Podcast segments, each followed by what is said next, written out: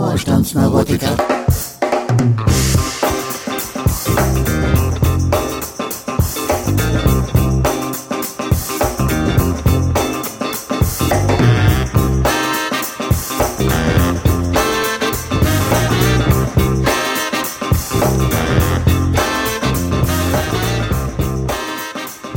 Willkommen beim Wohlstandsneurotiker, dem Podcast der Neulandrebellen.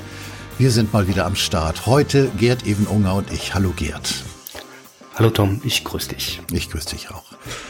Ja, für die Hörer, die es vielleicht noch nicht wissen, du bist ja seit August äh, in Russland hm. ansässig, wohnend.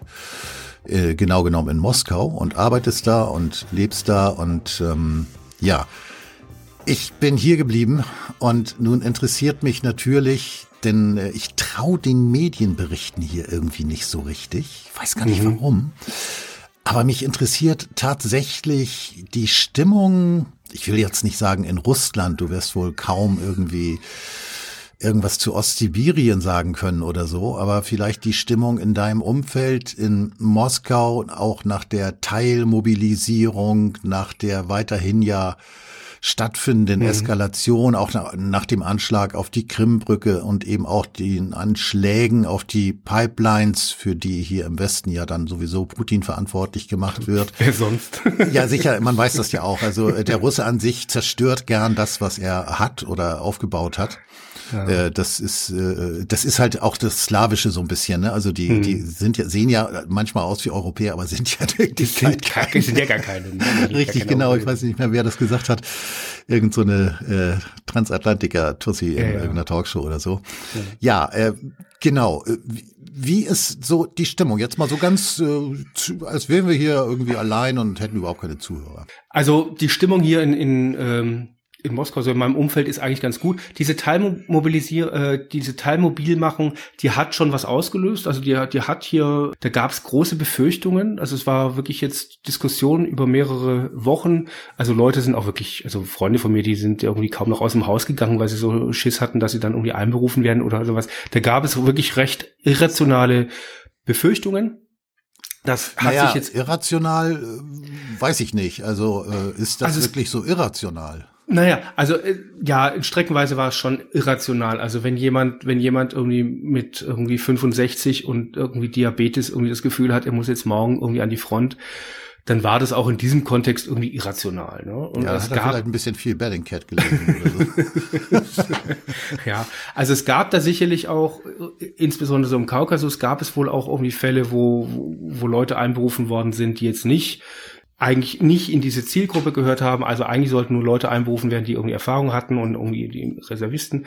Das hat wohl nicht immer so ganz geklappt. Aber so das, was, was viele, bef viele befürchtet hatten, dass sie jetzt morgen da irgendwie an die Front müssen oder sowas, das hat in einfach auch nicht auch nicht so gestimmt, wie das die Leute oder die Männer halt vor allem irgendwie empfunden haben. Ne?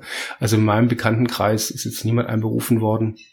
Da war wirklich nur die Befürchtung da. Die Befürchtungen hatten wirklich ganz viele. Das stimmt hm. schon.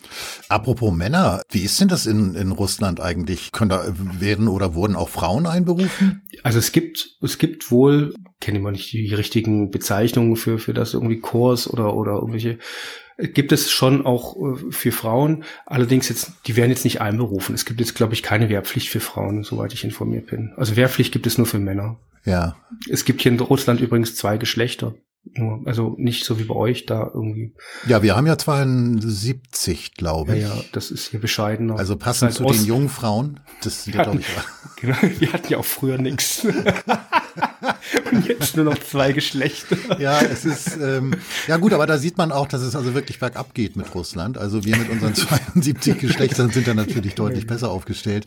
Ähm, aber äh, nochmal kurz zurück. Also hier, hier war es tatsächlich so, ähm, du weißt ja, wie das ist. Du kennst mhm. ja die Medien hier auch und da hieß es dann irgendwie, tausende Russen verlassen das Land fluchtartig, packen ihre Koffer und verschwinden in die Ukraine, hätte ich fast gesagt. Also ja. das vielleicht nicht. Aber also das, das fand schon statt. Also das, das gab es wohl schon. Ja. Dass, dass Leute, dass Leute irgendwie so wirklich dann gesagt haben, ich gehe hier weg und so. Ich habe da mit Kollegen drüber gesprochen. Es gab wohl drei Gruppen also welche, also die erste Gruppe, die hatte das dann schon lange geplant, die wollte eigentlich dann, hat schon lange geplant, das Land zu verlassen und jetzt war es dann einfach soweit.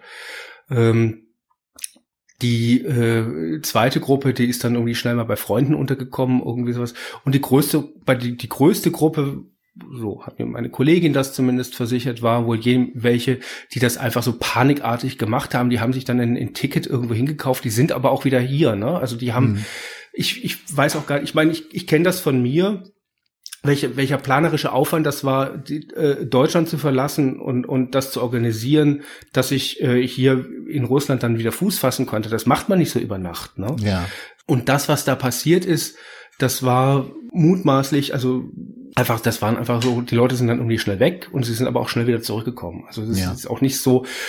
Und ich kenne auch Leute, schon als ich noch in Berlin gelebt habe, ich kenne auch Russen, die schon im, bevor der bevor der Krieg angefangen hat, das Land verlassen haben aus aus irgendwelchen Protest oder aus äh, irgendeiner also in der Regel aus einer äh, aus einer liberalen Sichtweise heraus, ne? also aus einer liberalen Ideologie heraus, dass irgendwie Russland ist eine Diktatur, also genau das gleiche, was man bei uns auch erzählt. Mhm. Äh, Russland ist eine Diktatur und äh, man muss das man muss das Land verlassen, irgendwie man darf nicht für die man darf sein Wissen nicht diesem Staat zur Verfügung stellen und äh, versucht dann Fuß zu fassen im Westen. Das gibt es. Äh, ich dachte, die sind alle eingesperrt, die so denken. Nee, die, also hier wird ja nicht mehr eingesperrt. Also, also eingesperrt wird man, glaube ich, eher für eher da dann bei uns. Weil, was ist aber zu viel Bellingcat gelesen. Ja, ja. Nee, nee, die werden, die werden nicht eingesperrt. Die dürfen, dürfen auch weg. Die dürfen, ja. Also die dürfen auch wieder zurückkommen. Hm. Und die kommen, also viele kommen ja auch wieder zurück, weil weil sie einfach feststellen, dass das, was jetzt westliche Medien oder westliche NGOs, die hier in Russland aktiv sind, was die über den Westen erzählen, insbesondere über äh, die Europäische Union, dass es einfach nicht stimmt. Ne? Sie kriegen dann keine Wohnung oder alles ist dysfunktional, nichts funktioniert und so weiter. Das kriegen die dann auch mit. Ne? Mhm. Also so dieses äh, im Westen ist alles super und äh, blühende Landschaften und irgendwie da die. Wenn wenn ich Moskau mit Berlin vergleiche, dann ist natürlich ist ist Moskau hat da deutlich deutlich mehr schick. Ne, es ist mehr, mehr schick, es ist irgendwie sauberer. Ja. Äh, es ist irgendwie, es ist funktioniert alles, irgendwie man, man die, die ganze Infrastruktur funktioniert, in Berlin funktioniert ja nichts. Also und das, das der Wohnungsmarkt ist dysfunktional in Berlin. Ich habe hier innerhalb von der, von der Woche habe ich eine Wohnung gefunden. Ja. in Berlin ja. absolut undenkbar. Ja, hm. gut, also äh, ähm, das, ähm, also Moskau und Berlin, der Vergleich, ja, also das ist mir auch aufgefallen. Ich war ja, ich war ja im Mai in Moskau und hm. äh, das war schon wirklich, ja, das war wirklich beeindruckend. Also die ganze Infrastruktur, auch das Verkehrssystem, die, die, die Bahn etc. Äh, ja, und äh, aufgeräumt und gut strukturiert hat es auf mich gewirkt eigentlich. Ja, ja, ja und das, ich meine, das und eben das aber auch sehr westlich. Ja, wobei das mischt sich ja schon, also so diese gerade so architekturmäßig, was Architektur anbelangt oder so, das, da, da mischen sich ja schon auch äh, starke östliche Einflüsse. Da ist Petersburg ist viel westlicher als, also ist deutlich westlicher als äh, als Moskau mit seinem Kreml und so. Ja, ich meinte jetzt auch weniger der, die Architektur, aber wir mhm. sind ja auch durch durch äh, einige äh, äh, ja so äh, Fußgängerzonen, Einkaufszentren gegangen und so und äh, ich habe immer äh, aus allen möglichen Läden und und äh, Bars und Cafés äh, schallte dann Musik uns entgegen. Ja, klar. Und ich habe dann immer mal gehofft, dass ich irgendwas Russisches höre, aber nein, das war eigentlich dann äh, jetzt hätte ich fast Ariel gesagt, so heißt sie ja nicht. Naja, also äh, diese Popgrößen halt, die man kennt, äh, ich jetzt aber nicht beim Namen nennen kann. Adele fällt mir jetzt Adele meinte ich, ja genau. Was habe ich gesagt? Ariel, ne? Adele, Ach, Adele das, genau. Ist die Meer, das ist die Meerjungfrau. Die das ist die Meerjungfrau, ja. genau. Die, die kennen jetzt die Zuhörer wahrscheinlich wieder nicht. Und äh, selbst in Taxifahrten, also es war tatsächlich ein einziger und wir sind viel Taxi gefahren. Es war ein Taxifahrer da, der hat tatsächlich äh, zumindest habe ich das so interpretiert, russische Musik bei sich mhm. im Radio oder, oder auf CD. Also es, es, es gibt es schon, also es gibt, es gibt schon irgendwie viel russische Musik, also viel so russischen Pop, das gibt's schon. Es gibt auch eigene Sender, also es gibt Ruskoye Radio, da kommt nur russische Musik, 100% russische Musik. Es gibt äh, im Fernsehen gibt es Mus TV, das ist sowas ähnliches wie, wie MTV früher bei uns in den 80er war. Da kommt, kommt, ich glaube, der, der russische Anteil ist, glaube ich, 70 oder 80 Prozent, da kommt relativ wenig Englisch, äh, englischsprachige oder westliche Musik. Und erstaunlicherweise hier in irgendwie so diesen Schwuppendiskotheken, da kommt fast nur, da, also okay, da kommt dann so die, die, die, die, die klassischen Homoletten-Dinger, die kommen dann schon. Hm. I, I Will Survive und, und diese ganze Kram. Aber äh, da kommt auch ganz viel so russischer Pop. Hm. So dramatisch, weißt du, ja. so. Dramatisch. Ja, dramatisch, ja. Äh, nochmal zurück. nochmal, nochmal, nochmal zurück zu den drei Gruppen, die du vorhin benannt hast, mhm. äh, die irgendwie versucht haben, das Weite zu suchen, wenn auch nur vorübergehend. Äh, ich versuche mal eine vierte Gruppe aufzumachen. Gibt es auch die Gruppe von Leuten, die sagen, äh, ich lasse mich deswegen nicht einberufen, weil ich voll auf der Seite der Ukraine stehe? Ui, das ist eine gute Frage. Also ja, so ne? richtig, ja, das ist echt eine gute Frage. Also voll auf der Seite der Ukraine ich weiß nicht, ob es das gibt hier.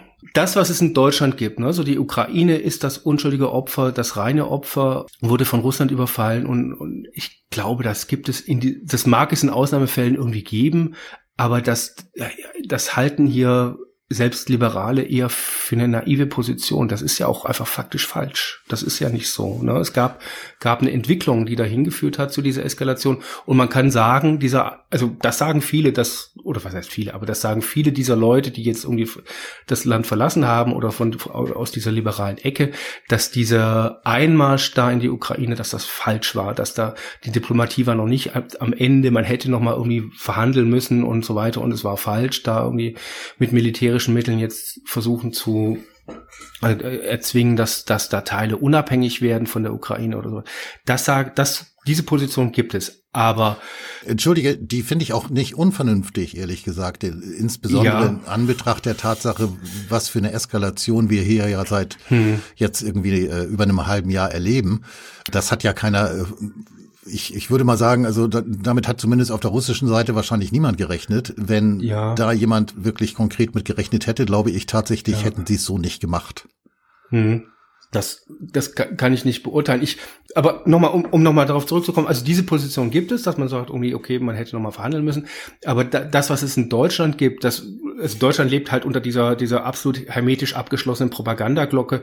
Da kommt ja auch keine, da kommen ja Sachen, faktische, Fakt, die, die tatsächlich passieren, also dass die Ukraine mit irgendwie westlichen Waffen irgendwie jeden Tag irgendwie Donetsk bombardiert und dass es da, dass die zivile Infrastruktur angreifen und so weiter. Das, das krieg, kriegen die Leute in Deutschland ja einfach nicht mit. Ne? Aber das kriegen mhm. die Leute hier in, in Russland schon mit. Ja. Das, ne, und das ist, man kann jetzt auch nicht einfach sagen, das ist alles russische Propaganda, dazu ist es einfach viel zu viel und viel zu detailliert und viel zu bewiesen. Ne? Natürlich begeht die Ukraine im Donbass massive Kriegsverbrechen. Natürlich ist dieses Argument, da wird ein Genozid begangen, nicht wirklich von der Hand zu weisen. Also immer wenn die Ukraine da irgendwelche irgendwelche Gebietsgewinne wieder mal hat, irgendwelche Teile zurückerobert, dann gibt es sofort Berichte über, über, da werden Leute massakriert, da wird irgendwie, irgendwie Lynchjustiz verübt und, und, und so weiter. Natürlich gibt es das. Ne? Und, aber in Deutschland, die deutschen Medienkonsumenten, die jetzt ganz brav, also nicht die Neulandrebellen und nicht die Nachdenkseiten und nicht AT konsumieren, sondern die ganz brav sich daran halten, dass all das irgendwie Teufelszeug ist und die irgendwie die Süddeutsche, die Zeit und die Tagesschau konsumieren, die kriegen das halt nicht mit. Ja. So. Wie schätzt du denn die, äh, hier wird's ja Annexion genannt, die Anerkennung der Gebiete von äh, was war das, Donetsk und Luhansk, ne? Ja, das, ich meine, diese man, Referenten, also ja. die Referenten, muss ich ganz ehrlich sagen, die liegen mir so ein bisschen schwer im Magen. Äh, denn innerhalb eines äh, aktiven Krieges ein Referendum durchzuführen, finde ich grundsätzlich nicht unproblematisch. Ich war ja auch als Wahlbeobachter eingeladen, äh, wäre auch hingefahren, äh, hm. konnte dann aber aus, aus äh, zeitlichen Gründen schlicht und, und, und aus beruflichen Gründen nicht. Also bin ich nicht hingefahren. Äh, ich hätte mir das schon äh, dann auch gerne angeguckt denk aber tatsächlich, also zumindest, also man kann sich über den Zeitpunkt Februar streiten, um in die Ukraine zu gehen. Und ähm, es gibt äh, sicherlich einiges, was dafür und einiges, was dagegen spricht. Da kann man, glaube ich, wirklich äh, zu unterschiedlichen Einschätzungen mhm. kommen. Schwierig finde ich dann aber wirklich, äh, diese Referenten durchführen zu lassen oder durchzuführen in einer solchen Situation, die ja sowieso schon extrem angespannt ist. Wie schätzt du das ein? Mhm. Ja, also es ist sicherlich schwierig in der Okay, die Referenten haben natürlich irgendwie auch Gültigkeit über diesen Bereich hinaus, wo sie abgehalten worden sind. Ne? Also die Referenten gelten für sozusagen den gesamten Donbass, also auch noch für Gebiete, die faktisch von der Ukraine gehalten werden. Das ist sicherlich ja, problematisch genau. und das ist ja. schwierig. Ne? Oder auch vielleicht zurückerobert werden. Ne? Und vielleicht auch zurückerobert werden. Und ich weiß nicht genau, was hinter, welcher Gedankengang dahinter steckt, jetzt die Referenten wirklich jetzt abzuhalten. Zu dem Zeitpunkt, an dem sie abgehalten mhm. worden sind. Ne? Weil, weil, was ich aber schon glaube, ist, dass die Mehrheit der Leute, die in diesen Gebieten wohnen, die jetzt wirklich auch jeden Tag dann mit westlichen Waffen bombardiert werden, ne? und dass die sich einen Anschluss oder einen Verbleib in der Ukraine und eine weitere Anbindung an die EU und an den Westen, von dem gerade die Waffen kommen, mit denen irgendwie ihre Verwandten und Freunde oder so irgendwie umgebracht worden sind.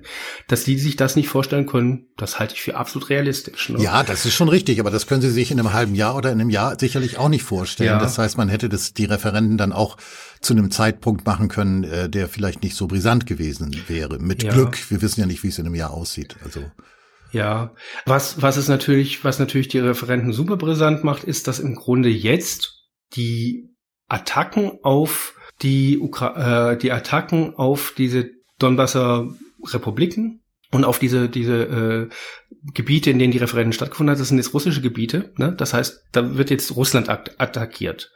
Genau. Das ist natürlich schon brenzlig. Und was man eben auch sehen muss, ist, dass die Strategie in der Ukraine sich in den letzten Monaten massiv gewandelt hat. Dort kämpft, faktisch kämpft da nicht die Ukraine gegen Russland, sondern faktisch kämpft die NATO gegen Russland. Ja. Ne? Alle Befehlsketten sind irgendwie von der NATO, irgendwie die die, die Einsatzleitung ist irgendwo, hockt irgendwo in, in, in Rammstein oder sonst irgendwo.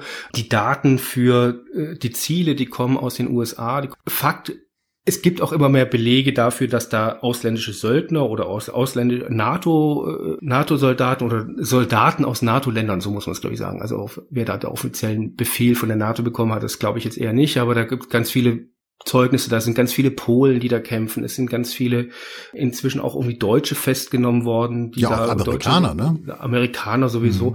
Mhm. Ne? Also es wird immer deutlicher, dieser Krieg ist immer weniger ein Krieg der Ukraine, die sich gegen äh, irgendwie eine russische Besatzung oder einen russischen Einmarsch wehrt, sondern dieser Krieg ist ganz wird mit jedem Tag deutlicher, ist ein Krieg der NATO gegen Russland. Ja. Die Waffen sind, die Waffensysteme, es ist alles NATO, es ist alles NATO. Und, naja, ich meine, ohne, ohne die Hilfe der NATO hätte, wäre der Krieg längst schon beendet gewesen. Ja, das ja, das wäre alles schon.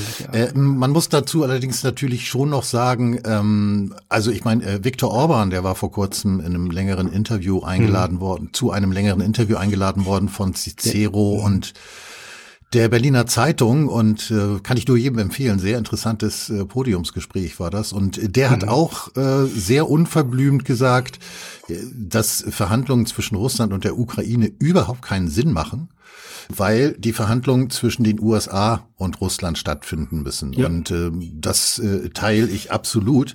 Auf der anderen Seite, der Dimitro Kuleba, das ist ja der Außenminister der mhm. Ukraine und äh, der ist ja vor kurzem, ist der ja eiskalt äh, einem Telefon- oder Zoom-Streich äh, zum Opfer gefallen. Ich weiß nicht, ob du es mitgekriegt hast. Ja. Die, diese beiden Satiriker, wie heißen die? Mhm. Das vergesse ich auch mal. Ja, aber, aber ja, ja. Genau. Äh, ich hatte die Ehre, ähm, äh, das Ding auf Deutsch zu synchronisieren. Mhm. Ist allerdings äh, jetzt noch nicht abgenommen und noch nicht bearbeitet und auch noch nicht verbreitet. Aber dementsprechend weiß ich natürlich, was in diesem Gespräch oder in diesem Zoom-Streich äh, gesagt wurde und was Kuleba da so gesagt hat. Wow, also das war harter Tobak. Und ähm, er hat zum Beispiel gesagt, deswegen komme ich darauf, weil du jetzt sagst, ähm, im Prinzip ist es ein Krieg zwischen den USA und Russland. Äh, er hat halt gesagt, ja, also wenn irgendwie äh, auf der Krim oder so irgendwas explodiert, äh, dann waren wir das, klar. Also mhm. wir wollen jetzt die Krim erstmal nicht einnehmen, sondern das hat eher so, soll eher so den psychologischen Effekt haben. Äh, die Krim ist halt für, für Russland besonders wertvoll und wenn da jetzt irgendwie was in die Luft fliegt und wir signalisieren, wir könnten noch viel mehr, wenn wir Bock drauf hätten, dann äh, könnte das äh, demotivierend für die Truppe sich auswirken. So sinngemäß ja. hat er das dann gesagt und äh, das also, fand ich schon wirklich holler. Ja, na gut, okay, das über wenn man hier in Russland lebt, überrascht einen das nicht, weil der Vorwurf, den Russland immer wieder erhebt, ist, dass natürlich sich die Ukraine terroristischer Mittel bedient. Ne? Also bedienen sich der Mittel des IS, wie in Syrien. Wahrscheinlich haben sie das auch nicht irgendwie selber erfunden, sondern irgendwie kriegen das irgendwie so vorgeschlagen.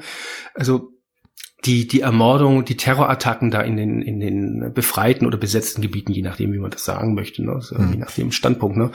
Die Anschläge auf, auf äh, Leute, die da in der Verwaltung sitzen und, und so weiter, das ist, da, natürlich operiert die Ukraine mit Terror. Ne? Also die, der, der militärisch geht das verloren. Das ist völlig klar, nach wie vor. Die, die Ukraine hat riesige Verluste, hat jeden Tag das kriegt man in Deutschland, glaube ich, auch nicht mit, aber die Ukraine hat hunderte von Toten zu beklagen, toten Soldaten zu beklagen, jeden Tag. Jeden Tag. Das lässt, das lässt sich nicht lange durchhalten. Hm. Ne? Diese ganzen Offensiven, die da dann in, in, im deutschen Fernsehen oder in den deutschen Medien als, als super erfolgreich verkauft werden und endlich hat, kommt die große Gegenoffensive, da sind Tausende von, von Soldaten gestorben. Ne? Ukrainischen. Ne? Ja gut, jetzt kann ich natürlich sagen, okay, du machst jetzt genau das gleiche von der anderen Seite. Ja, da, da, da sterben sicherlich auch russische Soldaten, aber. Nein, nein, äh, das meine ich nicht, sondern äh, du machst, äh, du machst die russische Truppe sozusagen stärker, während der Westen sie schwächer macht. So könnte man das. Also ich will es mal erklären, warum. Mhm. Äh, also diese Teilmobilisierung, ähm, da, da, da fragt man sich natürlich als, äh, ich sag mal, als äh, neutraler Beobachter, vielleicht mit einem Hang zum Russischen, so würde ich mich mhm. vielleicht einordnen. Trotzdem fragt man sich natürlich, okay, also wieso ist das nötig? Warum musste die gemacht werden?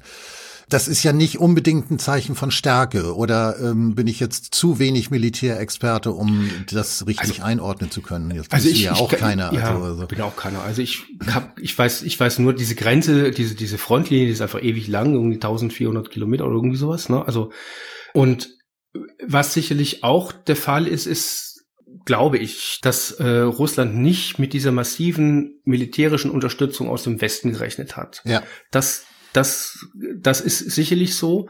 Und das, also der, der Westen spielt ja ganz massiv mit dem, dieser Grenzlinie zwischen, wir beteiligen uns nicht, wir sind, die NATO hat mit diesem Konflikt gar nichts zu tun, gar nichts zu tun, wir liefern nur Waffen. Mhm. Ne? In Russland sieht man das nicht so, glaube ich, also zunehmend nicht so. Ne? Also so diese, natürlich sind das, also jedem hier ist klar, dass all die europäischen Länder, Deutschland insbesondere, also das ist alles Konfliktpartei. Ja, ja, da, also, das ja. müssen wir nicht diskutieren, das ist ganz klar. Ja. Naja, also in Deutschland, glaube ich, gibt es ja, also wenn ich so Deutsche, ich krieg da immer, ich krieg das ja nur noch medial mit, ne? Also, aber wenn ich deutsche Medien lese, da wird ja schon, da werden ja, da werden irgendwelche Experten dann irgendwie bemüht und irgendwelche ganz völkerrechtlich und wie, wie das ganz alles toll ist und dann wird dann irgendwie nachgewiesen, dass äh, Deutschland noch gar nicht irgendwie, gar nicht irgendwie Kriegspartei ist und gar nicht. Ja, das so kommt ja Mehrwort am besten, die kommt ja vom Völkerrecht. Ja, ja, die kommt ja vom, vom, vom Völkerrecht her. Mhm.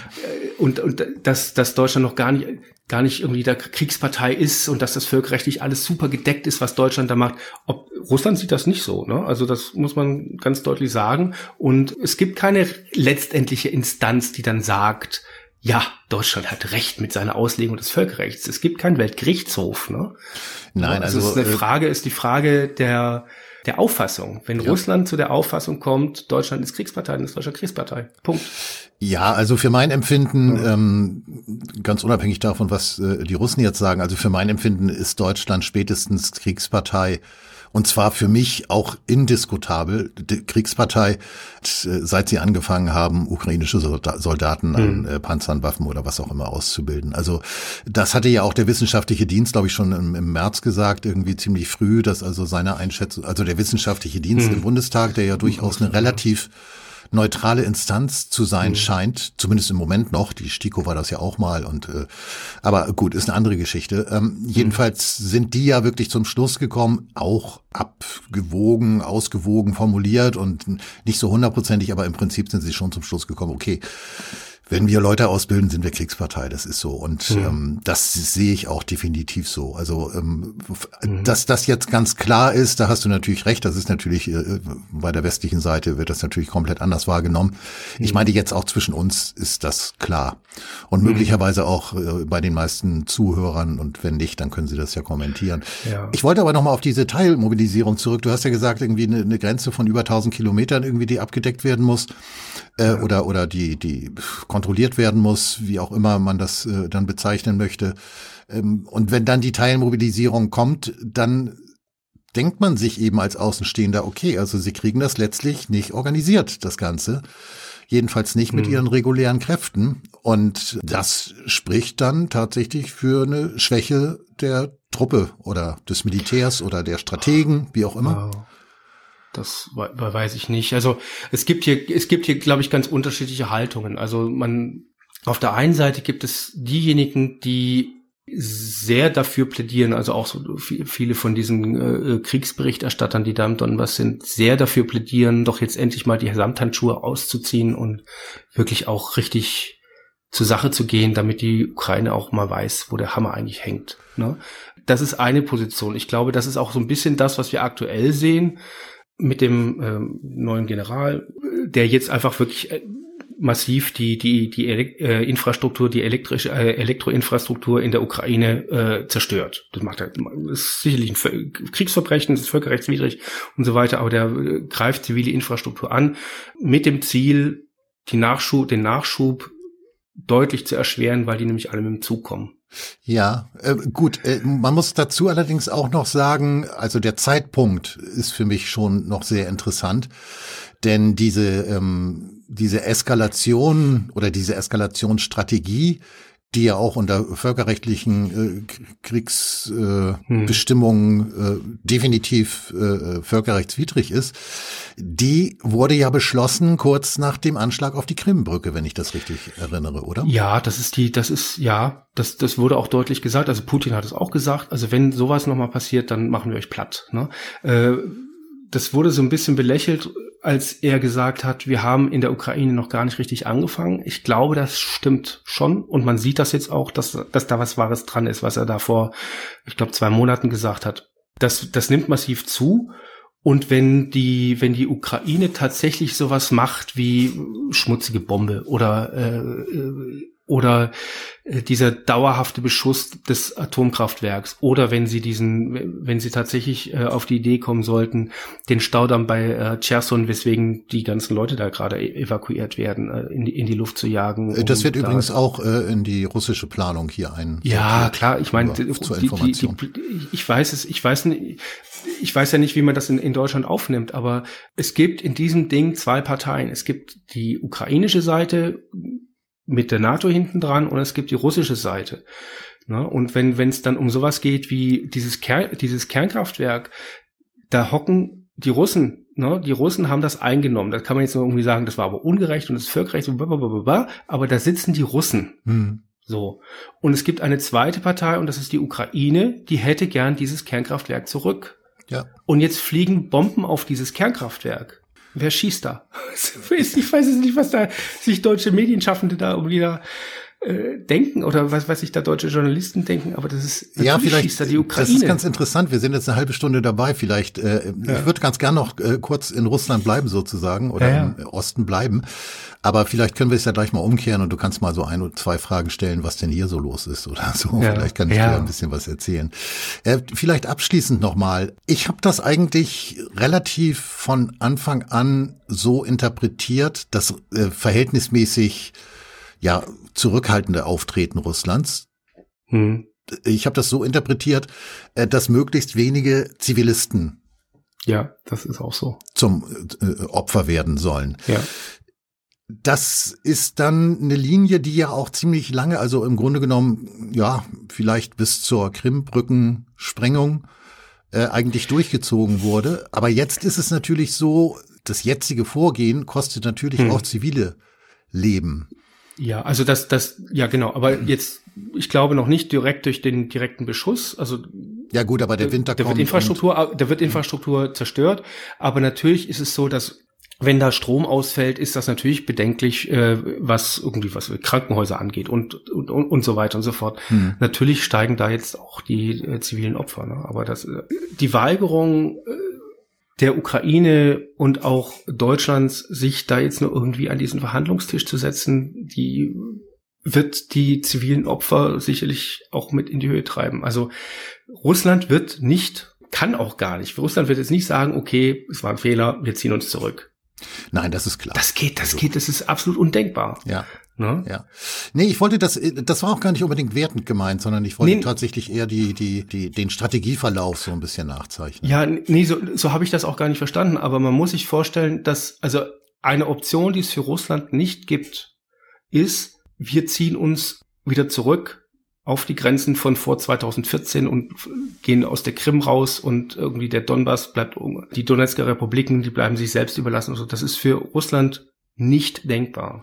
Nein, das war ja auch das, äh, also ja. wenn man, wenn man jetzt die Referenten nochmal unter einem anderen Gesichtspunkt sehen hm. will, dann kann man natürlich auch sagen, okay, das war ein klares Signal. Wir können und wollen verhandeln, auch wenn im Westen immer behauptet wird, hm. er will ja gar nicht, ist ja sowieso immer nur er, der Putin.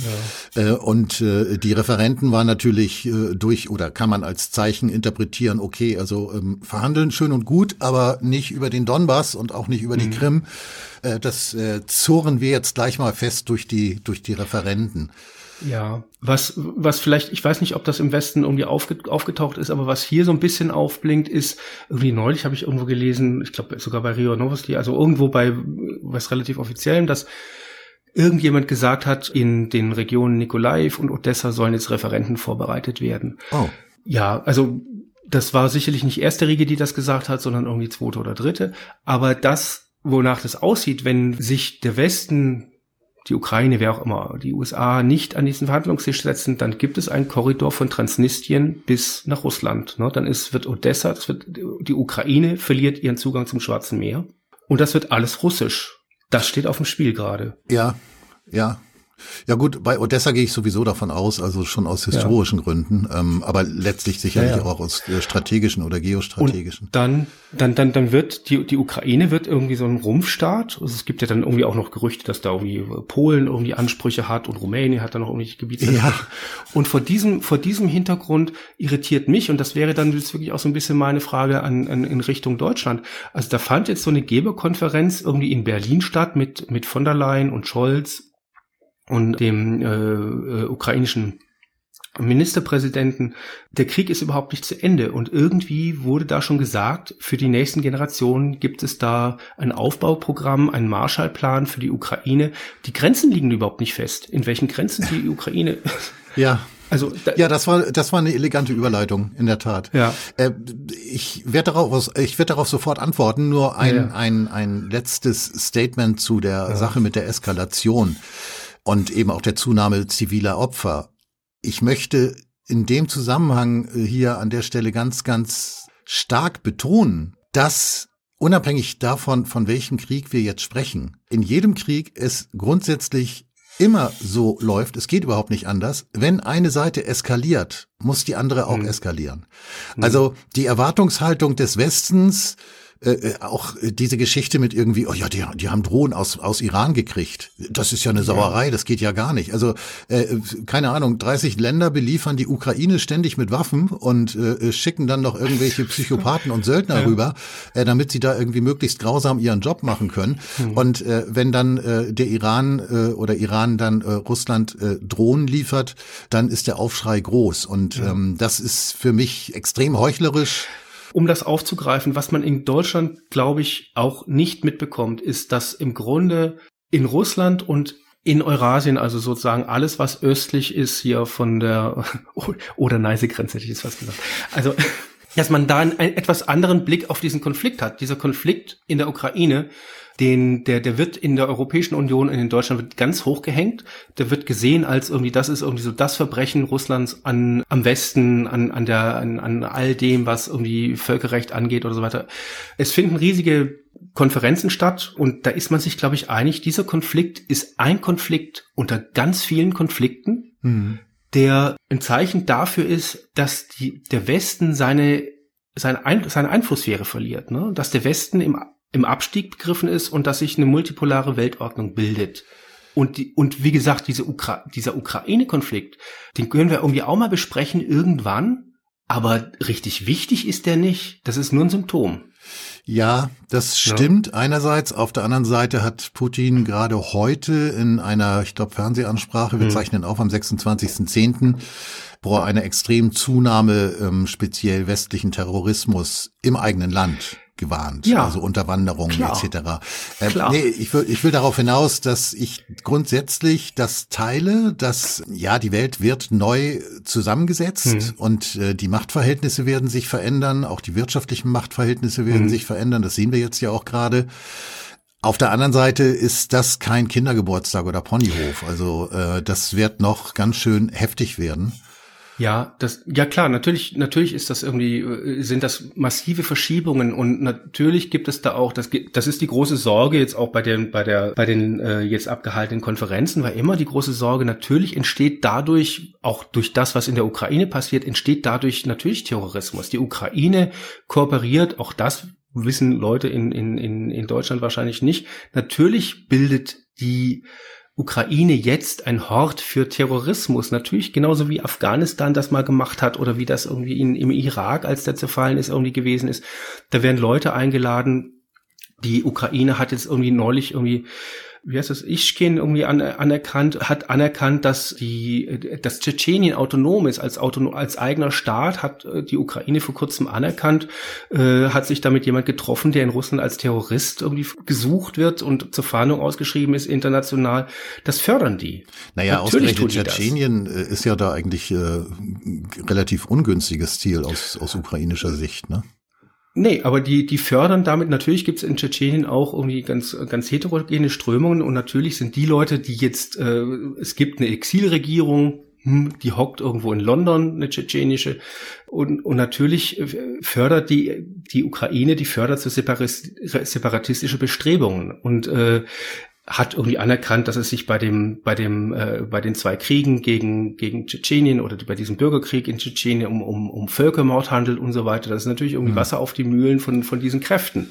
Gleichzeitig ist ist die Ukraine davor warnt Russland irgendwie ganz vehement. Ist ist natürlich ein Waffenlieferant also Waffenlieferant äh, erster Qualität geworden. Ne? Und man kann alles, was der Westen, das ist, sind ja völlig unkontrollierte Waffenlieferungen, die da, die der, Wef, die der Westen danach in die Ukraine geliefert hat. Ja. Das landet auf dem Schwarzmarkt. Mhm. Ne?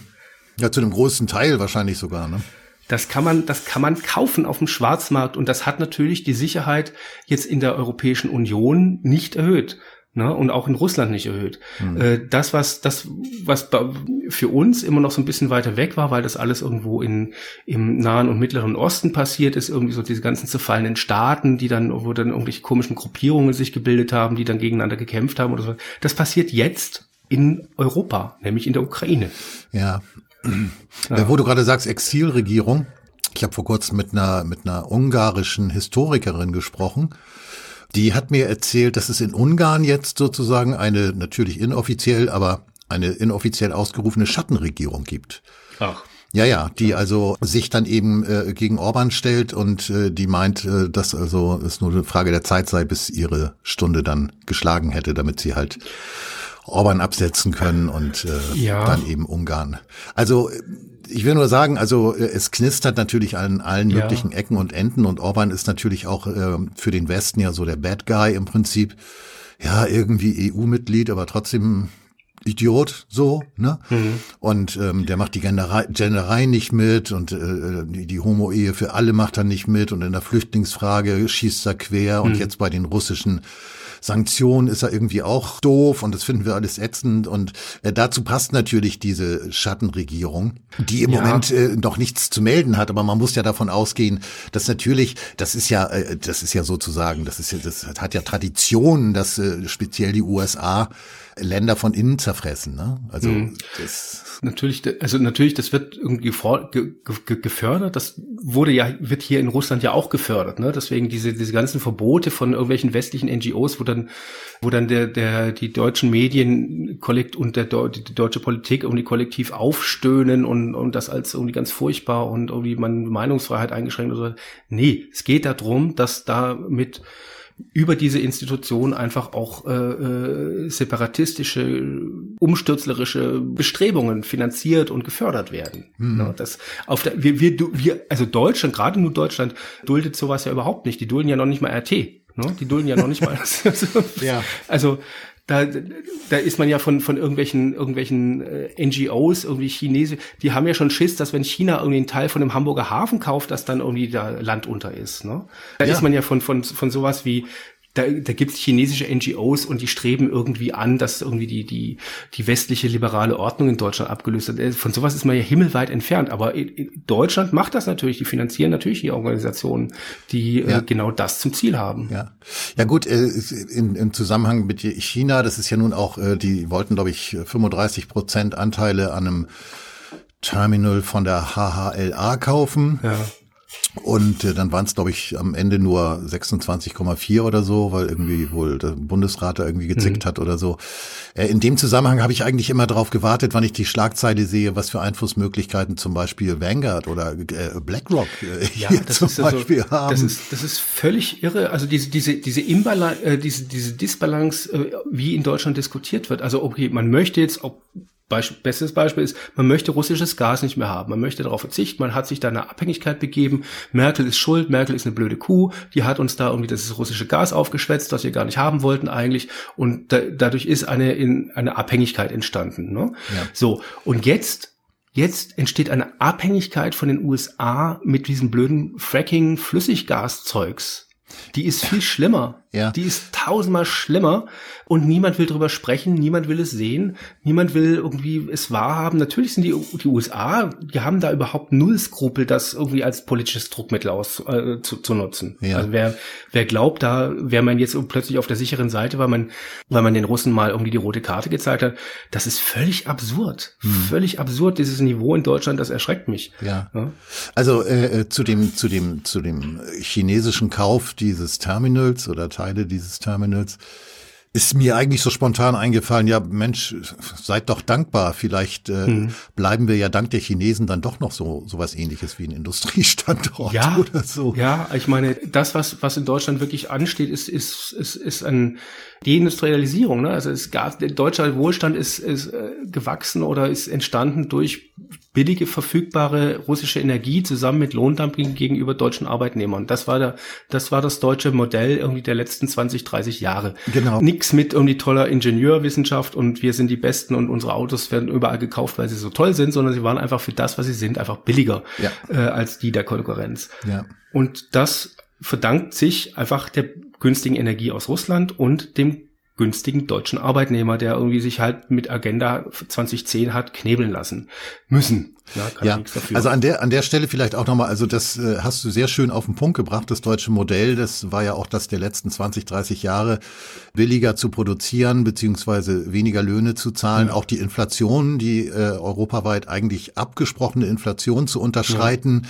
dadurch Exportweltmeister zu werden, Arbeitslosigkeit zu exportieren, Schulden zu exportieren, die nie wieder zurückgezahlt werden können. Und das mhm. hat ja zum Beispiel auch zu der Griechenland-Krise geführt. Andererseits, äh, nicht andererseits, sondern daran anknüpfend äh, diese diese Geschichte von der Abhängigkeit. Ich finde die sowieso äh, die ist in sich einfach nicht schlüssig. Denn wenn wir, wenn wir das hier wirklich mal bis nach unten durchgucken, äh, ist es so, dass jedes Land irgendwie abhängig ist. Ich meine, das, man kann das auch Handel nennen. Das, das, das, das also, war das große, das war das große Versprechen der Globalisierung. Ja, wir betreiben jetzt irgendwie weltweit Handel, genau. haben irgendwie Lieferketten, die, die über, durch Kontinente gehen und dadurch sind wir in, in Friedfertigkeit und in Freundschaft verbunden, weil wir alle, eigentlich alle die gleichen Interessen haben. Genau. Das war, das war die Idee der Globalisierung. Genau, genau. Und äh, was damals als Handel angepriesen wurde und in den Himmel gelobt wurde, heißt heute Abhängigkeit, die man unbedingt ja. abbauen muss. Und äh, was, wie gesagt, also wenn du, wenn du, wenn du Abhängigkeit durch Handel ersetzt, hast du schon gleich äh, einen ganz mhm. anderen Sound. Und ja. äh, darüber hinaus, äh, ja, ich meine, was ist denn das, wenn wir Handel mit Katar oder den äh, Vereinigten Arabischen ja, Emiraten also, betreiben oder eben äh, äh LNG-Schiffe äh, hier rüber tuckern lassen? Ähm, mal ganz abgesehen vom äh, vom äh, ökologischen Fußabdruck. Also ja. Klima unter Klimagesichtspunkten ist das auch nicht optimal, wenn äh, irgendwie da jeden Tag US-Tanker äh, oder auch, äh, was weiß ich nicht, Katar-Tanker oder was auch immer äh, nach Deutschland juckeln, die dann jetzt ja auch noch vor Häfen festliegen, weil sie überhaupt gar nicht entladen können.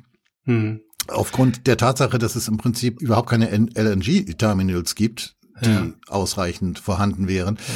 Aber wie gesagt, also Abhängigkeit und Handel wird meiner Meinung nach auf eine ganz fatale Art und Weise einfach begrifflich falsch verwendet.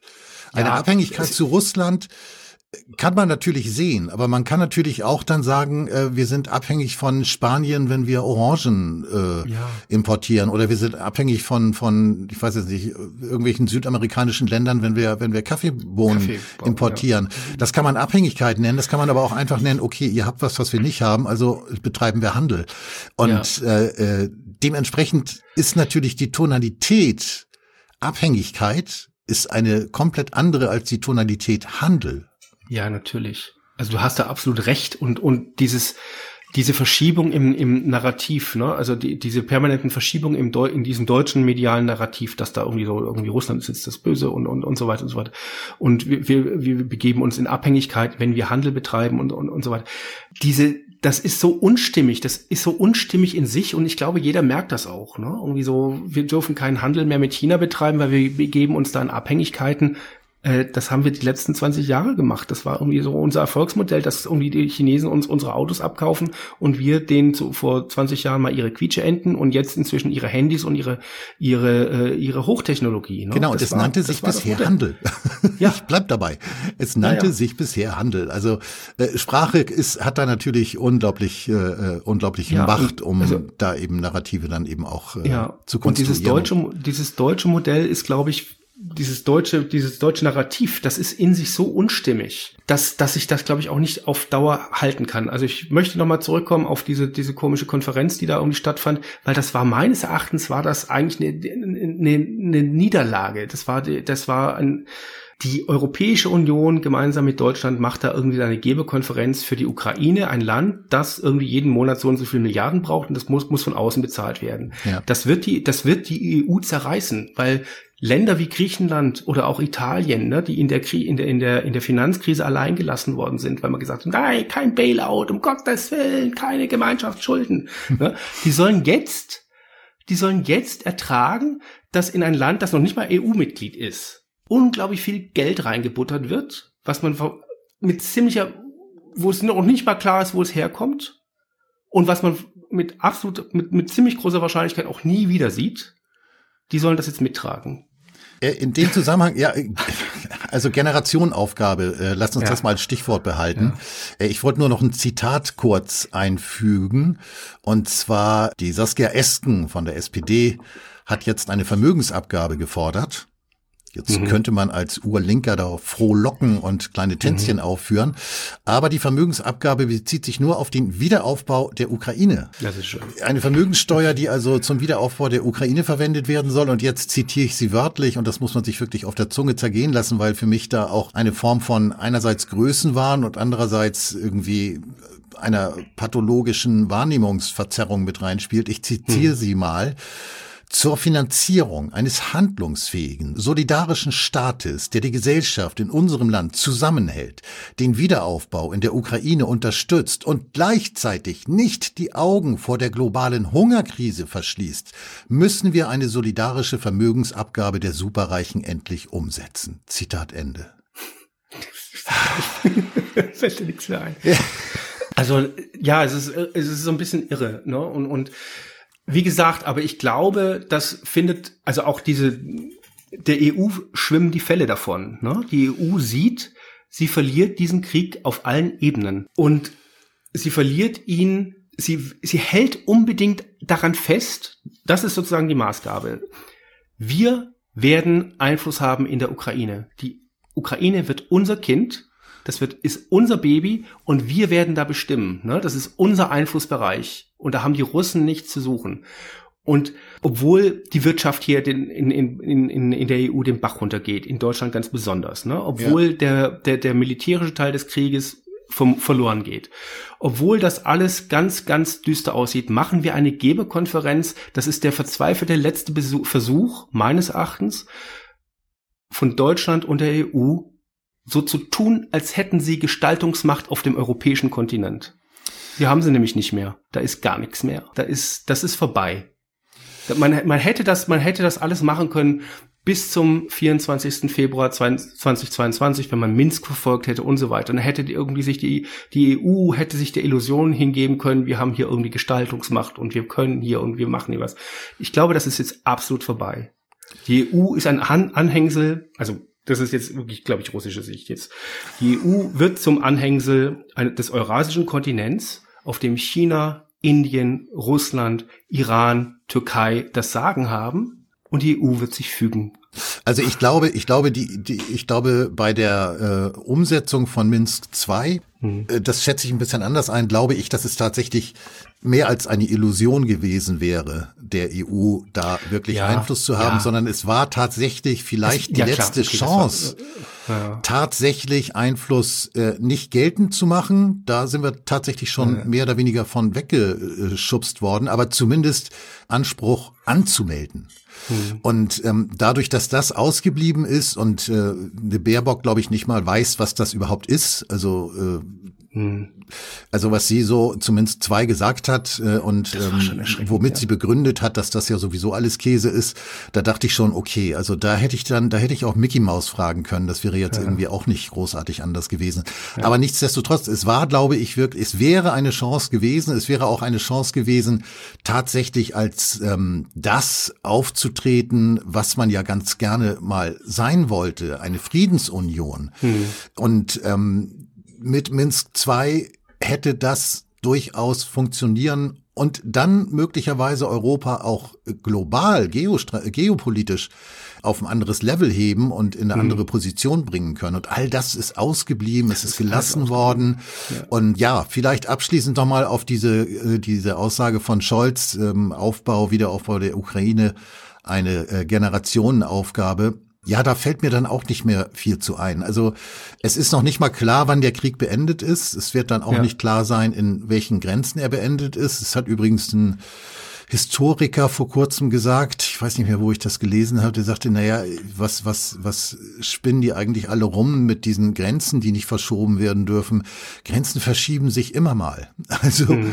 äh, seit es Länder gibt, verschieben sich Grenzen und äh, die Vorstellung, dass jetzt die aktuellen Grenzen oder die Grenzen von 2014 oder von 1944 oder was auch immer, äh, dass die jetzt irgendwie für immer und ewig Bestand haben, das ist so ähnlich wie äh, dieses, äh, dieses woke Verurteilen der Ungarn, wenn sie die Homo-Ehe hm. nicht wollen. Ja, ja. Äh, wollen sie ja auch nicht. Das kann man durchaus nachvollziehen, wenn man ein kleines bisschen sich mit der Kultur und der Geschichte beschäftigt und überhaupt auch ähm, der östlichen Einordnung des Begriffs Familie an sich. Das ist nun mal eine ganz andere Geschichte. Und diese Historikerin, mit der ich gesprochen habe, die sagte auch irgendwie, also das hat dann noch gar nicht lange gedauert. Äh, da war bei euch die, die Homo-Ehe auch verboten. Ja, ja, das ist und als so. sie dann erlaubt wurde, hat sogar eure Bundeskanzlerin Merkel hat sich nur enthalten, die hat auch nicht dafür gestimmt. Ja, und jetzt verurteilt so. ihr uns für etwas, das es bei euch seit, ich glaube, das war 2017 oder so, äh, mhm. erst gibt, als wenn das jetzt irgendwie schon seit 2000 Jahren äh, humanistischer mhm. Standard wäre oder so. Das ist natürlich vollkommen mhm. absurd. Und ähm, wenn Scholz sagt, eine Generationenaufgabe, äh, frage ich mich wirklich, was er damit sagen will. Ob er, ob er jetzt dann wirklich uns darauf vorbereiten will, dass der Krieg noch richtig lange dauert. Ob er damit womöglich zum Ausdruck bringen will, ich weiß, du, du atmest schon ein, aber gleich, ja. ich bringe das noch kurz zu Ende. Mhm. Äh, ob er zum Ausdruck bringen will, also der Krieg ist bald vorbei und wir können jetzt schon mal anfangen, irgendwie Bauklötze aufzustellen oder so. Oder ob er tatsächlich meint, äh, Leute, liebe Mitbürger und Mitbürgerinnen und Nonbinäre und was wir nicht alles haben, äh, der Wohlstand ist für die nächsten Generationen hier erstmal erledigt, weil wir nämlich die, die, die Ukraine wieder aufbauen müssen, weil die wiederum ihrerseits ja unsere Werte und hm. unseren Wohlstand, hätte ich fast gesagt, nee, das ja wohl nicht. Also unsere Werte irgendwie verteidigt hat. Also äh, das Ganze, das Ganze ist in sich so, so wirr. Ja, ja dass ich mittlerweile auch mir nicht mehr sicher bin, ob Scholz, wenn er von, von dieser Generationenaufgabe spricht, Gut, bei Baerbock weiß man, dass die sowieso nicht weiß, was sie sagt, aber Habeck faselt auch immer dümmeres Zeug irgendwie. Jetzt hat er gesagt, dass also der Gaspreisdeckel gar nicht so eine gute Idee sei, sondern wir machen das über über äh, gesteuerte Ankäufe oder Verkäufe oder mhm. so, ich weiß es nicht. Also äh, man müsste mal einen Ökonom fragen, aber ich würde mal vermuten, also Jens Berger zum Beispiel äh, hat wahrscheinlich die Hände über dem Kopf zusammengeschlagen. Mhm. Also lange Rede, kurzer Sinn. Ich glaube halt, dass aufgrund der Niederlage, die an allen Ecken und Enden stattfindet, auch die, die Fantasie oder die, die, die, die Kompetenz, jetzt überhaupt noch irgendwelche Ideen zu entwickeln, äh, überhaupt gar nicht mehr da ist. Die ist weg. Nee, die ist weg. Das also weil ja auch kein diese, Umsteuern. Ja. Es ist ja, es werden ja keine neuen Ideen zugelassen, sondern die alten ja. werden ja, die, die alten, die nicht funktionieren, die werden ja immer wieder neu äh, verbal und rhetorisch verpackt. Aber ja. das ist ja, das ist ja keine Art Politik zu machen, dass du die Scheiße, die du baust, äh, immer in neue Worthülsen kleidest, äh, aber nicht dafür sorgst, dass vielleicht die Scheiße mal wegkommt. Ja, ja, das, aber das geht, glaube ich, gerade in der Europäischen Union und auch in Deutschland geht es gerade nicht. Also da wird ja, es wird ja alles daran gesetzt, dass sozusagen dieses Narrativ auf jeden Fall erhalten bleibt. Und äh, ich meine, ich mache mir natürlich schon auch mal Gedanken über über diese Strafrechtsreform, ne? 130 irgendwie. Ich glaube, ich darf nicht mehr zurück nach Deutschland. Also ich komme sofort in den Knast. Ja, ich weiß nicht. Hast du, Aber, hast du auch gelesen, was ich dazu geschrieben habe? Ja, ich habe das gelesen, klar. Also ich meine, ich habe da relativ viel dazu gelesen jetzt in den letzten Tagen. Also das ist absolut alarmierend. Ich weiß gar nicht, woher diese, dieses Selbstbewusstsein kommt, dass Deutschland irgendwie so der, der, der, der Leuchtturm der Demokratie und der Meinungsfreiheit ist. Das ist es absolut nicht. Das ist absolut falsch. Es äh, tendiert alles in Richtung äh, Totalitarismus, Ausgrenzung. Du darfst deine Meinung eben nicht sagen. Also du darfst ja nicht mal Gestern habe ich irgendwie gelesen, irgendwie da wurde ein Typ, ein 62-jähriger Autofahrer irgendwie in Hamburg zu 4000 Euro Strafe verurteilt, weil er ein Z sich hinten irgendwie ins Auto geklebt hat. Weißt ja. du, so, wo du denkst, geht's noch? Und also, er hat, er hat sogar betont, das sei nicht mal eine politische Aussage. Das kann man ja, jetzt glauben oder nicht glauben, aber letztlich, nicht, aber ähm, ja, aber ja. letztlich ist es auch egal. Also, also das Gericht ja. hat letztlich dann gesagt, für was er das hält, das spielt überhaupt keine Rolle. sondern so, es wird halt in der, in der allgemeinen Wahrnehmung wird es als politisches Signal oder politische Aussage wahrgenommen und ja. zack, 4000 Tacken. Ja. Also echt, und das ist irre. Das ist wirklich, das ist, es ist absolut bedenklich, was in Deutschland passiert. Und ich bin froh, dass ich weg bin da, ne? weil das ist, also ich hätte da, glaube ich, nicht so wahnsinnig viel Chancen auf, auf ein gutes Leben in den nächsten Jahren, wenn, wenn sich diese Entwicklung fortsetzt.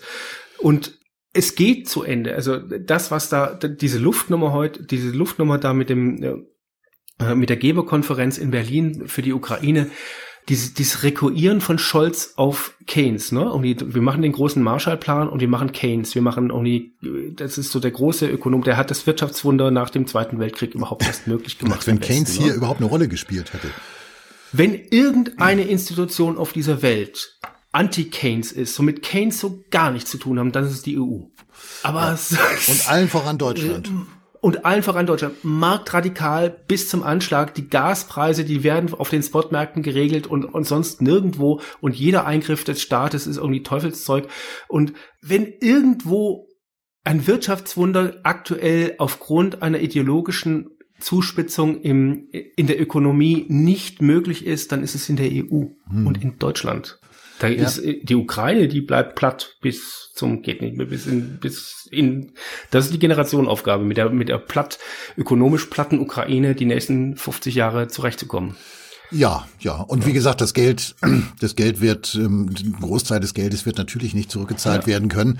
Ähm, bringt die, bringt die Ukraine aber natürlich in eine willkommene und äh, ja letztlich sowieso ja. gewollte Abhängigkeit. Die hat ja gar nichts mehr zu melden. Also. Die, die ich meine, die, die Entschuldigung, jetzt komme ich hier gerade, hab ich mich gerade so warm geredet. Die, die, die, unsere Uschi, ne, die, die, die von der Leyen, die stellt sich dahin auf diese Pressekonferenz und sagt, sie hat gehört von irgendwelchen Wirtschaftsvertretern, dass die nur darauf warten, dass sie in der Ukraine investieren können, schon aus Solidarität mit der Ukraine, weil Russland nicht gewinnen darf. Ja. Also, und ja, ich weiß nicht, ob, ob sie das selber so. glaubt. Der Kapitalismus ich weiß nicht, ob sie so. diesen, diesen Blödsinn, diesen gequirlten Scheiß, den sie da erzählt, ob sie den selber glaubt. Kein Investor investiert aus Solidarität, der investiert nur und aus einem einzigen Grund, um damit Geld zu verdienen. Das funktioniert so und man kann sich darüber aufregen, solange man möchte. Aber ja, vielleicht meinte das, sie die was, Rüstungsindustrie. Das, das, das, das, was, das, was die da für eine Scheiße erzählt hat und die ist Kommissionspräsidentin, die soll eigentlich dieses, diesen, diesen, die EU ist eigentlich ein Wirtschaftsverbund, ne? Das soll die irgendwie führen und die hat von Wirtschaft offensichtlich null Ahnung. Da, da, da ja, ich weiß gar nicht. Dann, dann, unter anderen Umständen könnte sie vielleicht auch im Gefängnis sitzen. Also ja, das wäre wahrscheinlich ja der bessere Ort. Vielleicht, ich weiß nicht, ob sie na, wegen ihrer Berateraffäre sie ist ja oder sowas, rechtzeitig ja. abgeschoben worden, also ja, oder in Sicherheit gebracht worden, wie auch immer. Ja, vielleicht abschließend noch mal, äh, wie ist es hier?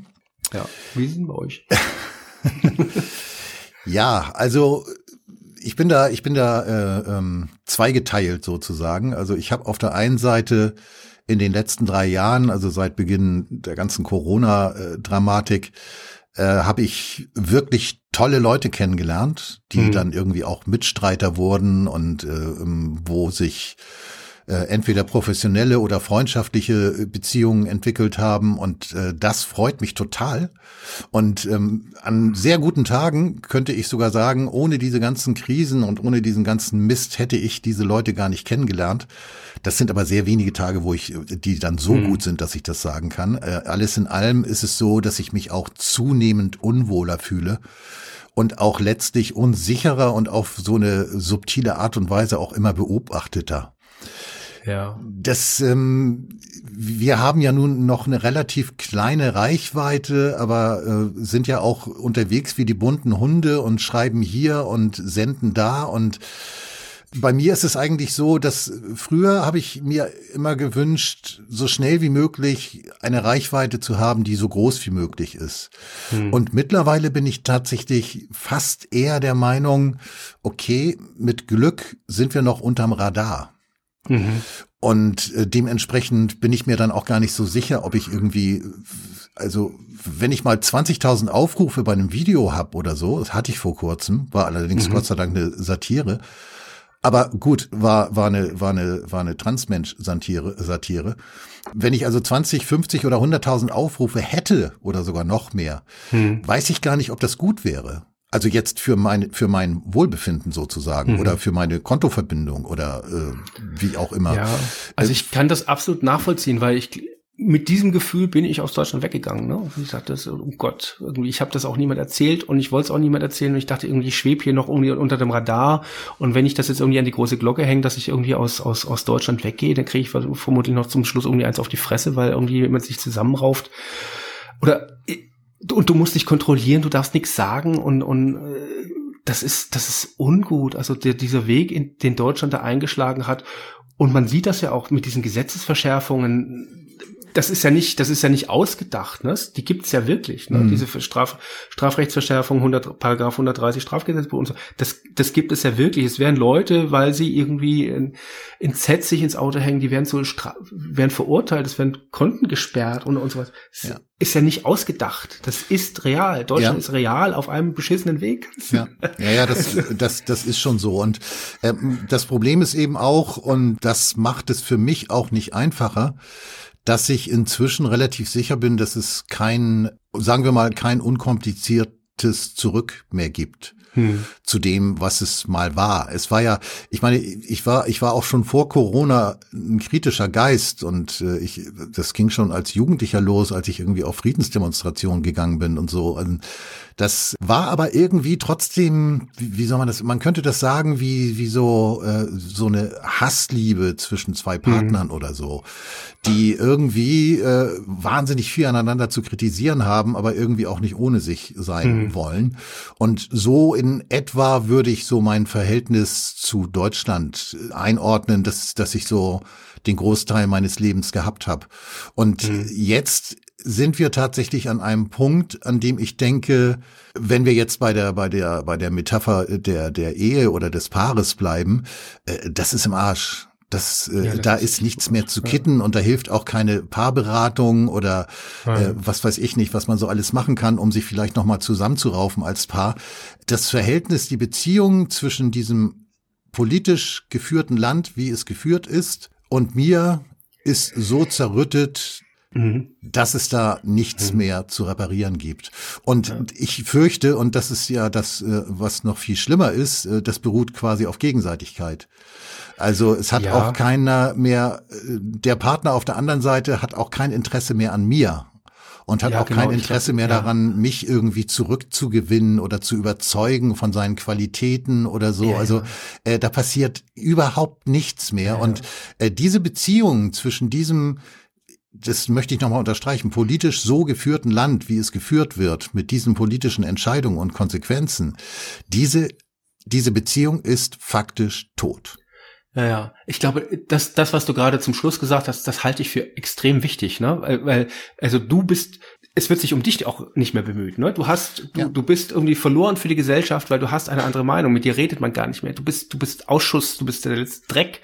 Du darfst beschimpft werden, auf Teufel komm raus und und so weiter. Das ist, das ist das große Problem. Ne? Ja. Das ist das, das ist das große Problem, dass das in der in der Corona-Krise hat man das wunderbar gesehen. Die deutschen Medien, irgendwie die deutschen Qualitätsmedien, gemeinsam mit der Politik, das waren, haben die Leute, die gegen diese Maßnahmen waren und die die, die Maßnahmen kritisiert haben, in einer Weise diskriminiert, dass da auch wirklich jede Brücke, jedes, jedes, jeder, jede mögliche Verbindung zurück irgendwie einfach zerschlagen worden ist. Das war absolut erschreckend, ja. absolut erschreckend. Covidioten, also Esken, ne, da, da, die Frau mit der schlimmen Frisur, hm. absolut unterirdisch draufgehauen. Und dann kommen dann irgendwie so Leute, auch irgendwie wie Böhmermann, die sich da zum, zu, zu so einer Stasi Funktion aufschwingen und irgendwie Leute das und das das das macht mir Angst. Also ich will in dieses Land auch nicht zurück. Ich bin froh, dass ich hier bin. Ja. Ich will da mit diesem Land irgendwie nichts mehr zu tun haben.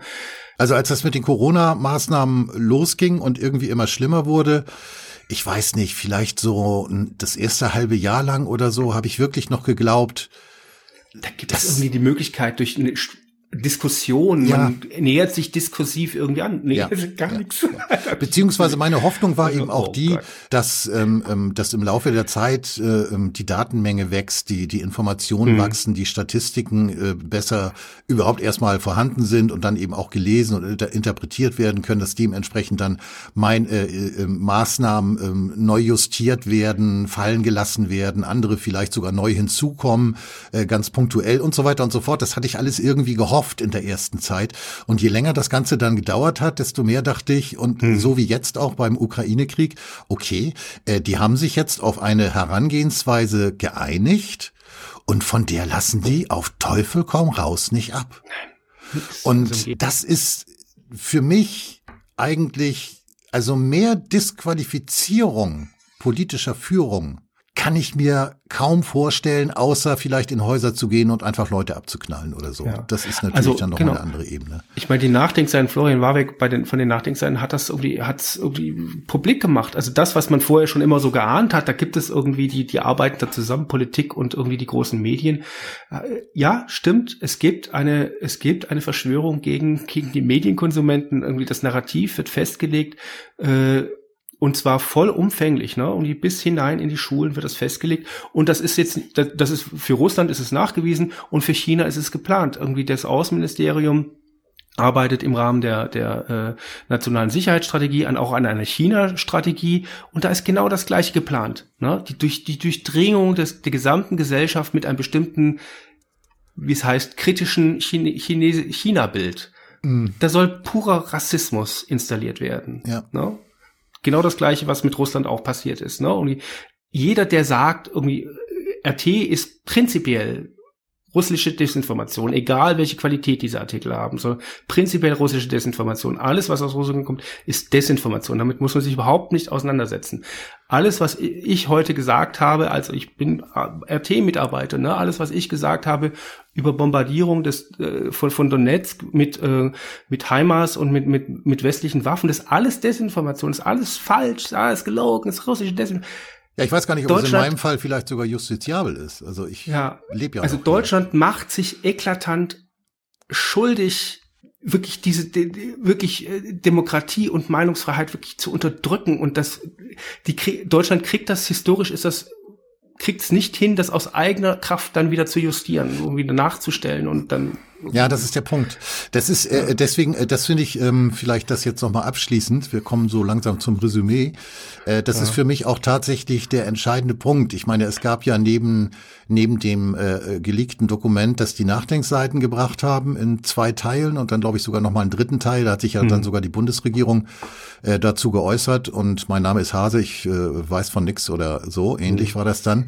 Und es gab ja schon äh, davor gab es ja schon dieses äh, dieses Papier von, vom Bundesinnenministerium äh, bezüglich der Corona-Strategie, ja. auch äh, Kinder. Ja. Ich meine, es stand explizit drin. Äh, und das war, das war so, das war da tatsächlich der Punkt, an dem ich dann noch so weit war, dass ich, äh, das ging dann ja auch durch die Mainstream-Medien Ganz im, Gegen, äh, ganz im Gegensatz zu dem, was die Nachdenkseiten gebracht haben, weil da natürlich die Medien auch noch eine viel wichtigere Rolle gespielt mhm. haben, also haben sie das lieber totgeschwiegen. Aber diese Corona-Geschichte damals, als das rauskam, war mein spontaner Gedanke, okay Leute, das war's. Jetzt fällt das ganze Gerüst zusammen. Das kann, das, das könnt ihr nicht aufrechterhalten. Hm. Was war? Es war gar nichts. Nix. Es war, glaube ich, ein Tag dann auf Twitter irgendwie geleaktes Dokument oder weiß der Henker, irgend so ein beschissener Hashtag oder so. Die Twitter-Gemeinde hat sich echauffiert und aufgeregt und am nächsten Tag war der Hashtag dann das vielleicht Sonnenblume und dann war das, ja. war der Fall wieder erledigt. Ja. Äh, das heißt, selbst wenn bekannt wird, wie manipulativ, totalitär und undemokratisch Politik inzwischen gemacht wird, hm. aus Quellen, die sozusagen direkt aus der Hölle kommen. Also die kann man dann auch nicht hm. anzweifeln.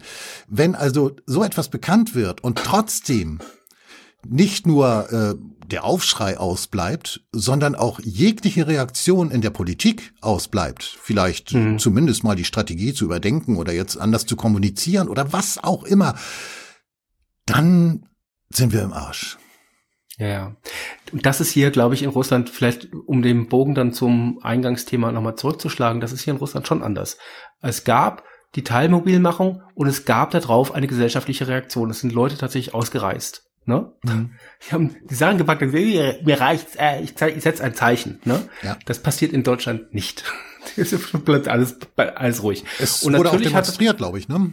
Es wurde auch demonstriert und natürlich, also man kann jetzt über Russland sagen, was man will, aber natürlich wurde das aufgenommen in der Politik. Natürlich wurde das diskutiert. Es ist ja nicht so, dass, dass die dann sagen, irgendwie, das sind, dass, dass die dann sagen, ach, geht mir doch am Arsch vorbei. Also Deutschland macht das. In Deutschland, Deutschland passiert das. Da gehen Leute auf die Straße, sind alles irgendwie Covidioten, alles Deppen, mit denen muss man sich alles rechts, mit denen muss man sich nicht auseinandersetzen. Das sind alles, alles Vollspastis, die sind für unsere Republik völlig verloren. So ist das hier eben in Russland nicht. Ne? Das ja. muss man einfach sagen. Da sind Leute ausgereist, die haben da sicherlich auch ein Zeichen gesetzt. Und da gab es natürlich eine Diskussion darüber. Ne? Irgendwie, warum und wieso und weshalb. Und äh, wenn die wieder zurückkommt und wie macht man das? Und das, das läuft hier tatsächlich anders. Und in, in, in Deutschland sehe ich das nicht. Also in Deutschland äh, packt jetzt niemand irgendwie seine sieben Sachen und sagt, ich setze jetzt ein Zeichen und äh, die können mich hier mal und äh, so, soll mal ihren Kram irgendwie alleine machen, wenn die irgendwie hier das Strafrecht verschärfen und ich meine Meinung nicht mehr sagen darf. Hm. Da passiert gar nichts. Passiert nichts. Ja. ja. Also ich habe eingangs gesagt, ich halt, ich, das war angesichts dieser Teilmobilmachung, das war so ein bisschen hysterisch auch. Also ich habe das, ich habe das tatsächlich so empfunden, das ist jetzt irgendwie ein bisschen übergekocht alles und und äh, wird super hochgehängt. Aber vielleicht ist genau das auch der Unterschied zwischen zwischen Deutschland und Russland. Ne? Irgendwie die, natürlich, das hat die Leute beschäftigt und die haben für sich persönlich persönliche Konsequenzen gezogen. Hm. Ja? Und in Deutschland Strafrechtsverschärfung, das hat weitreichende Konsequenzen für alle, ne, du darfst bestimmte Sachen nicht mehr sagen, du machst dich sofort verdächtig, wenn du irgendwie irgendwie eine, eine russlandfreundliche Position einnimmst oder sowas. Das hat natürlich Konsequenzen, aber es passiert nichts. Irgendwie die Leute lassen es alles mit sich machen. Ne? So.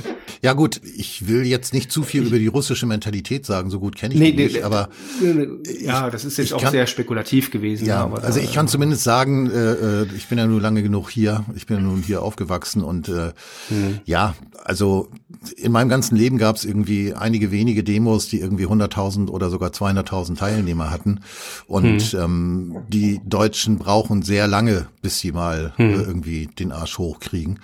Man wird sehen, wie es weitergeht. Es wird jedenfalls äh, ja nahezu täglich schlimmer hier. Und das ist das, was ich vor kurzem in einem anderen Artikel geschrieben habe. Inzwischen ist eben auch der Mittelstand mhm. extrem gefährdet. Und der Mittelstand war eigentlich für den Machterhalt der politischen Eliten äh, unverzichtbar. Und mhm. ich glaube fast, dass das den politisch Verantwortlichen auch nicht klar ist. Und dass wenn der Mittelstand, da, da gibt's ja auch, da gibt's den unteren, mittleren und den oberen Mittelstand, aber ich sage es jetzt mal ganz pauschal, wenn der Mittelstand irgendwann das Gefühl hat, nichts mehr zu verlieren zu haben, mhm. dann bröckeln auch die Machtstrukturen. Denn in, in einer lupenreinen Diktatur kannst du das so machen dass du einige wenige an der Spitze hast und dann irgendwie ein starkes Militär und äh, Polizei und dementsprechend die Leute dann knüppelst oder abknallst oder was auch immer. In so einem demokratieähnlichen Konstrukt wie dem, mit dem mhm. wir es hier zu tun haben, funktioniert das nicht. Du brauchst eine bestimmte Bevölkerungsgruppe, die dir vertraut und mhm. die daran glaubt, dass du schon das Richtige machst. Ja. Und diese Gruppe schmilzt zahlenmäßig wahrscheinlich minütlich. Und mhm. das wird sich auf Dauer nicht durchhalten lassen. Das wird politisch nicht ja. funktionieren, es sei denn, äh, man driftet dann wirklich vom Totalitarismus in diktatorische Strukturen ab. Pff, ja, kann ich natürlich auch nicht ausschließen, aber äh, so wie es jetzt läuft, wird es auf Dauer nicht funktionieren, da bin ich mir ziemlich sicher. Selbst mhm. mit der deutschen Mentalität nicht, die ja sehr, sehr mhm. äh, genügsam ist. Ja. Tja. Ja. Ja, belassen wir es dabei. Ansonsten ja. gibt es hier noch zu vermelden, von den Sanktionen ist weiterhin wenig zu spüren. ja. Die Regale sind voll, man kann hier alles kaufen. Die Inflation geht zurück. Äh, die, die Sanktionen, und auch das ist so ein deutsches Narrativ, die Sanktionen, die treffen euch super hart in Deutschland und in der, in der EU. Ja. Und in Russland ist davon kaum etwas zu spüren. Also das wirklich, das bleibt dabei, was ich schon das letzte Mal gesagt habe. Was zu spüren ist, ist, dass Russen jetzt keinen Urlaub mehr in der Europäischen Union machen kann. Das ist ein Thema, oh, scheiß Sanktionen, wie kein kann nicht mehr nach Spanien. Ja. Das ist das Thema. Ja.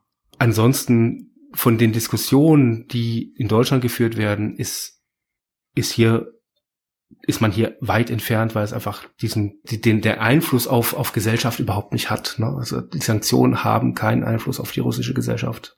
Tja. Dann haben wir das auch noch geklärt. Ja. Und ähm, ja. Gerd. Ja, ist vielleicht irgendwie, ist vielleicht irgendwie so einfach wieder einfach nur ab und zu mal, weil in Deutschland einfach gesagt wird, es, es, die Sanktionen sind auf Mittelstreckenwaffen an, mäßig angelegt, die wirken irgendwo so mittelfristig sie, sie wirken immer noch nicht. Also vielleicht einfach nur so im Hinterkopf behalten, das, was in Deutschland erzählt wird, ist ziemlicher Mist. Ja. Ja, ja also das, äh, das äh, überrascht mich jetzt nicht wirklich. Äh, ich finde es aber tatsächlich gut. Das war ja tatsächlich, das ist jetzt nicht so ganz typisch für uns. Das war ja ein, würde ich mal sagen, eher ruhiges, ernstes, nachdenkliches Gespräch, das mir aber tierisch viel Spaß gemacht hat. Ja. Und es ist halt tatsächlich so, hier in Deutschland kriegt man einfach nicht mit, was tatsächlich in Russland, beziehungsweise jetzt in Moskau, passiert, wie die Stimmung ist, wie die Menschen drauf sind, etc. Denn äh, wir können hier ja nur nachlesen, was uns hier äh, um die hm. Ohren gehauen wird und äh, das kann man natürlich in die Tonne treten. Von daher bin ich umso dankbarer, dass du dir jetzt auch hier die fast anderthalb Stunden genommen hast und wir dann auch weniger über Deutschland und mehr über Russland und die Ukraine gesprochen haben. Was hier in Deutschland los ist, wissen die Hörer ohnehin. Also von daher äh, ist, ja. ist das jetzt nicht so entscheidend. Ja, Gerd, ähm, was auch immer du noch machst heute Abend, ihr, ihr seid eine Stunde früher, glaube ich, ne? Ja, bei uns ist es jetzt halb neun. Wir machen heute, glaube ich, nee. Ah nee, äh, dann seid ihr nee. später, ja. Nee, nee, nee, bei uns, nee, ist 20 Uhr. Ach so, okay, ja, ja gut, okay, wie auch immer. Genau, macht euch noch einen schönen Abend und äh, ja, Okay. Wir hören uns wieder und ähm, uns. du bist ja auch, äh, du bist ja auch Neulandrebell und Wohlstand, Wohlstandsneurotiker nach wie vor. Auch wenn wir festgestellt ja. haben, dass natürlich äh, aufgrund der Tatsache, dass jetzt auch die Lebensmittelpunkte sich da einfach ein bisschen verschoben haben, das insgesamt ein bisschen weniger geworden ist. Da habe ich gerade vorhin mit Roberto drüber gesprochen, aber das will ich jetzt auch gar nicht beklagen.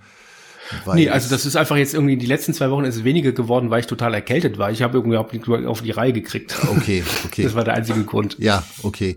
Ähm, ja. Wie auch immer, also äh, ja, also wir bleiben uns treu und in der Nähe sozusagen ja. virtuell und äh, mal gucken, wie es so nächstes Jahr im Mai aussieht. Vielleicht komme ich ja wieder nach Moskau geflogen und oh, dann, ja. äh, dann gehen wir mal zusammen auf den Marsch des unsterblichen Regiments oder so. Gut, gerne. In diesem Sinne, okay. vielen Dank, Gerd. Ich danke dir, Tom. Dir noch einen schönen Abend. Herzlichen Dank dir auch. Und liebe Zuhörer, euch auch noch einen schönen Tag, Abend oder eine gute Nacht.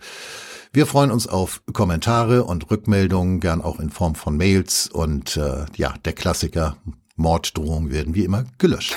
genau. In diesem Sinne, ja. bis dahin. Tschüss. Bis dann. Tschüss.